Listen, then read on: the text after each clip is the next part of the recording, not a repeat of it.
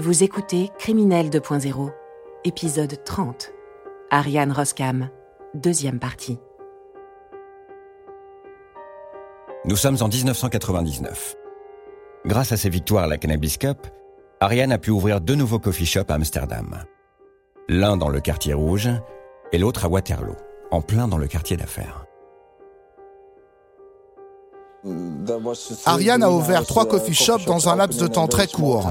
Et la banque de graines s'est ouverte également à cette période. Joachim Helms, associé d'Ariane Roskam. Nous étions extrêmement occupés et plein de gens célèbres venaient spécialement ici grâce au Cannabis Cup.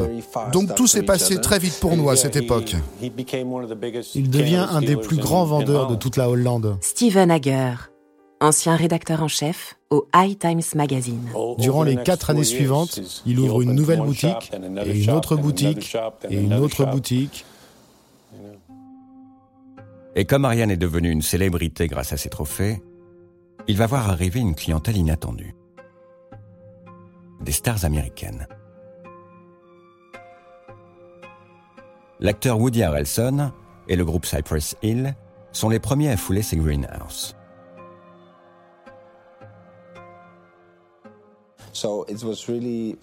Nous avons été très agréablement surpris que Woody Harrelson et Cypress Hill viennent. Joachim Helms. Parce qu'ils avaient su, grâce au magazine High Times, qu'on avait gagné plusieurs Cannabis Cup. Et donc, ils sont venus pour profiter de notre herbe. Comme ils avaient passé un bon moment, ils en ont parlé à leurs amis. Et leurs amis sont venus eux aussi. C'est une aubaine pour Ariane. Il s'arrange pour photographier ses toutes premières vedettes. Et il va se battre pour en faire venir beaucoup d'autres. Comme Rita Marley, la femme d'un célèbre fumeur de joint, devant l'éternel. Il a un vrai don pour le marketing. Steven Hager. Il sait se faire des amis et comment influencer les gens. Il a de très bons contacts avec les organisateurs d'événements, les impresarios et les festivals de musique. Bernard Bruning, patron du premier coffee shop d'Amsterdam. Et tous ces gens savaient que s'il y avait des célébrités fumeuses, ce qu'elles font pour la plupart, et qu'elles venaient à Amsterdam, elles voudraient aller dans un coffee shop. Et le meilleur endroit où les amener, c'était Greenhouse, car elles seraient toujours bien reçues. Ariane serait là pour prendre des photos avec elles. Et en quelques années, tout le Gotha d'Hollywood défile dans ses coffee shops.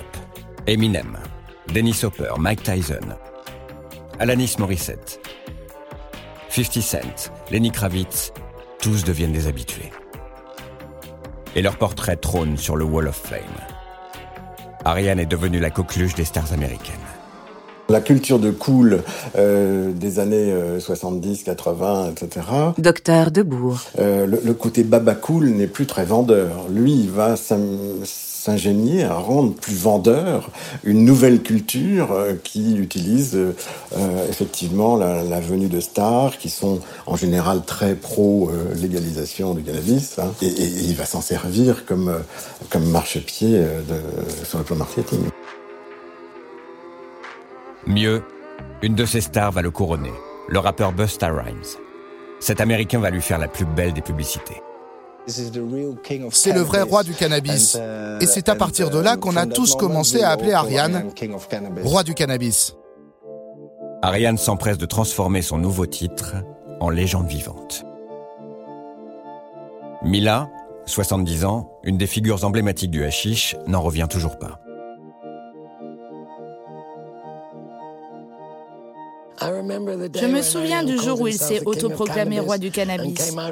Et il avait créé cette espèce de petite poupée à son effigie. Mila Jensen, entrepreneuse. On a tellement ri. Comment as-tu pu faire un truc pareil? Il a toujours voulu être le numéro un, un champion olympique. Mais comme ce n'est pas arrivé, il a décidé de devenir la plus grande star de la marijuana. Désormais, les stars accourent du monde entier chez Greenhouse pour se faire photographier avec le King. Elles viennent et disent On veut rencontrer le King. Aiko Hamsink, directeur communication. Comme Wesley Snipes qui est arrivé dans notre coffee shop et a demandé au barmaid Je peux voir le King, je veux faire une photo avec lui et vous pourrez l'accrocher au mur. Et à partir de ce moment-là, petit à petit, toutes les stars qui venaient à Amsterdam voulaient rencontrer Ariane et être présentes sur le mur. Le roi du cannabis a 31 ans, trois coffee shops, des dizaines de coupes, et sa renommée s'étend jusqu'aux États-Unis. Et pourtant, il est à deux doigts de tout perdre. Son business est menacé. À la fin des années 90, la Hollande est devenue une zone grise. Le paradis des fumeurs de joint, certes, mais aux yeux de l'Europe, il s'agit d'une dangereuse exception. Car tous les autres pays sont en guerre contre le cannabis. Une drogue reconnue par de nombreux experts comme dangereuse pour la santé. Au premier titre par la France. Jacques Chirac ne supporte plus la tolérance hollandaise. Et il va le faire savoir. Le pire ennemi de la Hollande, en tout cas quand on se prend du point de vue du cannabis en Europe, ça a été la France. Jean-Pierre Galland, écrivain. Avec Jacques Chirac, il proposait qu'on boycotte euh, les produits hollandais s'ils n'arrêtaient pas euh, les coffee shops. Et le lobbying de Jacques Chirac va payer. En 1996, la loi hollandaise se durcit. Il est désormais interdit de vendre de l'herbe ou du hashish à proximité des écoles. Il faut posséder une licence pour ouvrir un coffee shop. Quant aux quantités de cannabis, elles sont maintenant très encadrées. Le stock d'un coffee shop est limité à 500 grammes. La vente, elle, ne peut pas dépasser 5 grammes par personne. C'est un coup dur pour les coffee shops hollandais. La moitié d'entre eux va fermer. Et surprise, dans ce contexte morose, notre roi du cannabis garde le sourire. Mieux, il étend son empire. Je me souviens très bien quand il a ouvert son dernier coffee shop. Les gens ont halluciné. Derek Bergman, journaliste. Tous les coffee shops fermaient un à un à Amsterdam et Ariane en ouvrait un nouveau. Il a réussi à en ouvrir plusieurs. C'était pas évident du tout d'avoir plusieurs licences. Laurent Appel, journaliste et membre d'Assud. Donc il a, il a réussi à être efficace, mais il n'a jamais perdu une seule licence. Il n'y en a pas beaucoup qui peuvent dire ça.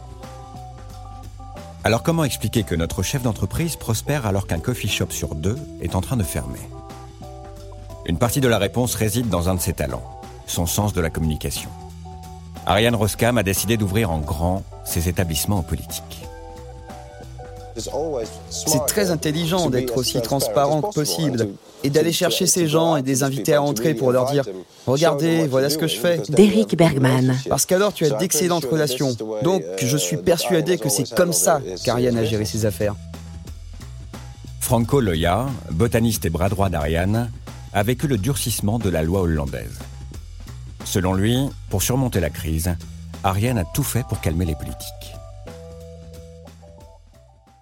Les autorités d'Amsterdam considèrent Ariane plus comme un porte-parole pour l'industrie que comme un propriétaire de coffee. Franco Loya, associé d'Ariane Roskam. Il a été porte-parole pour les propriétaires de coffee pendant de nombreuses années.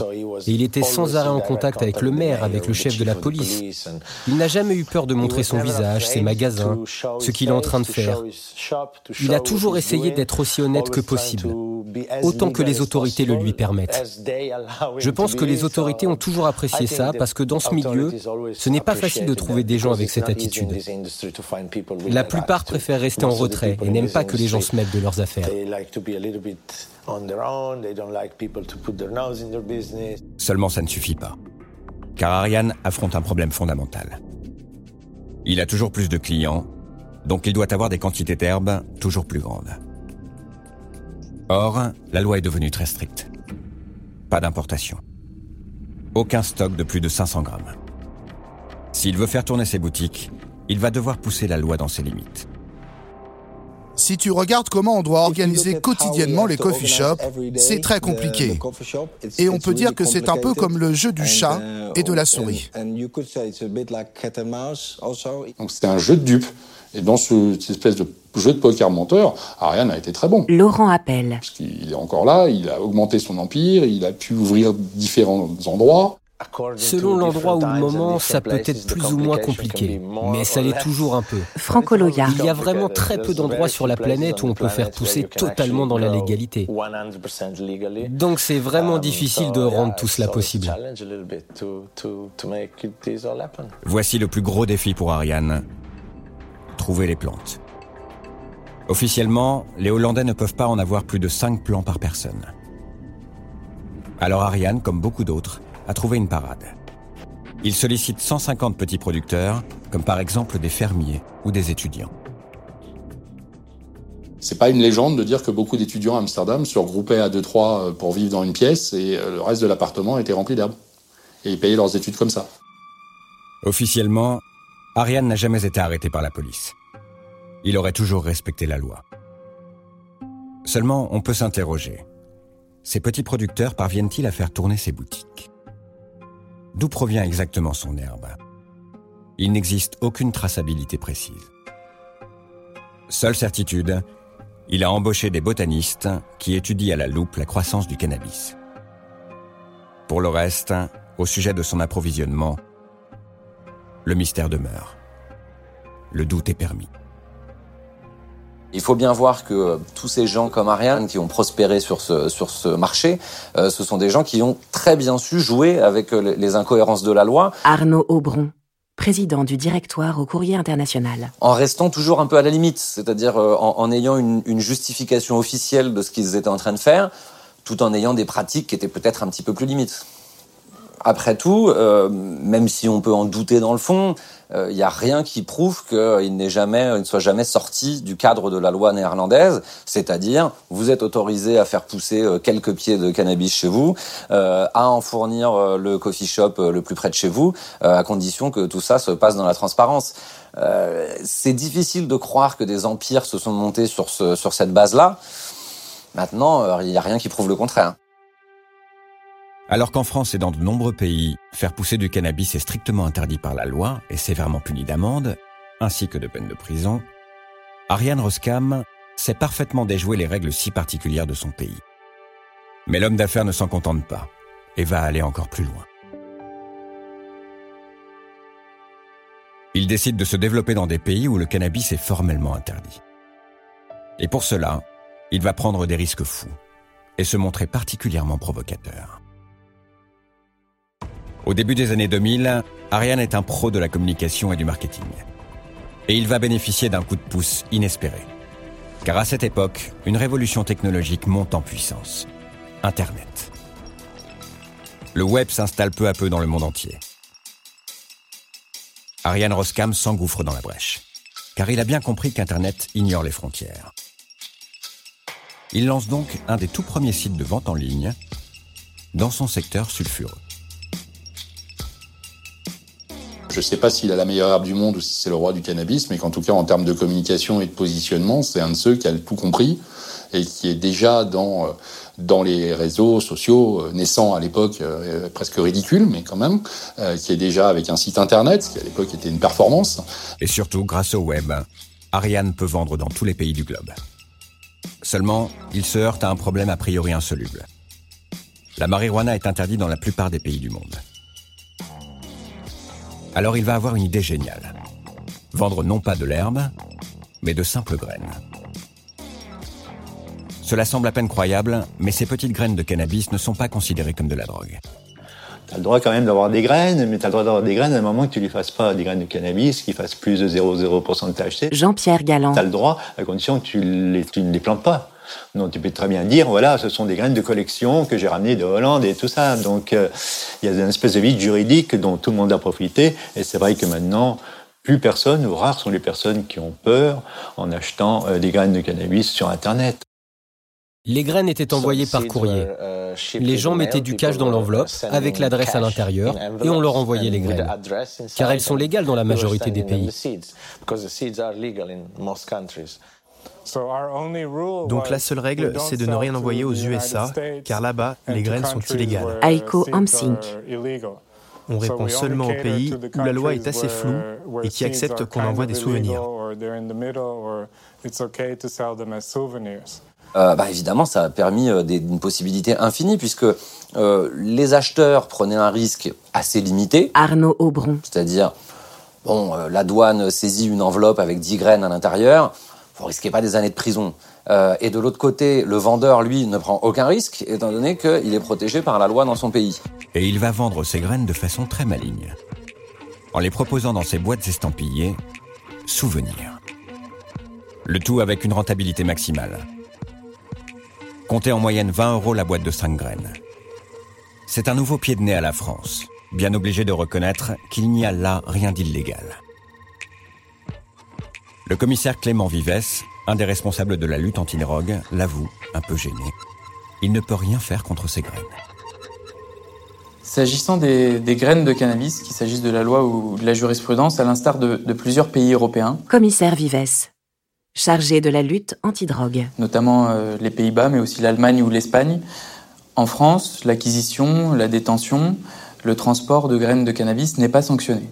Alors, Ariane Roskam est une personne étrangère qui a une activité tolérée dans son pays, donc à ce titre, police et gendarmerie nationale n'ont rien à lui reprocher. Aucun pays n'attaque son business si borderline de graines. Alors, Ariane Roskam va franchir un nouveau palier et repousser encore plus loin les limites, au-delà de la loi. Alors que la production de drogue à partir de ces graines est totalement interdite quasiment partout, et notamment en France, il va le faire au grand jour.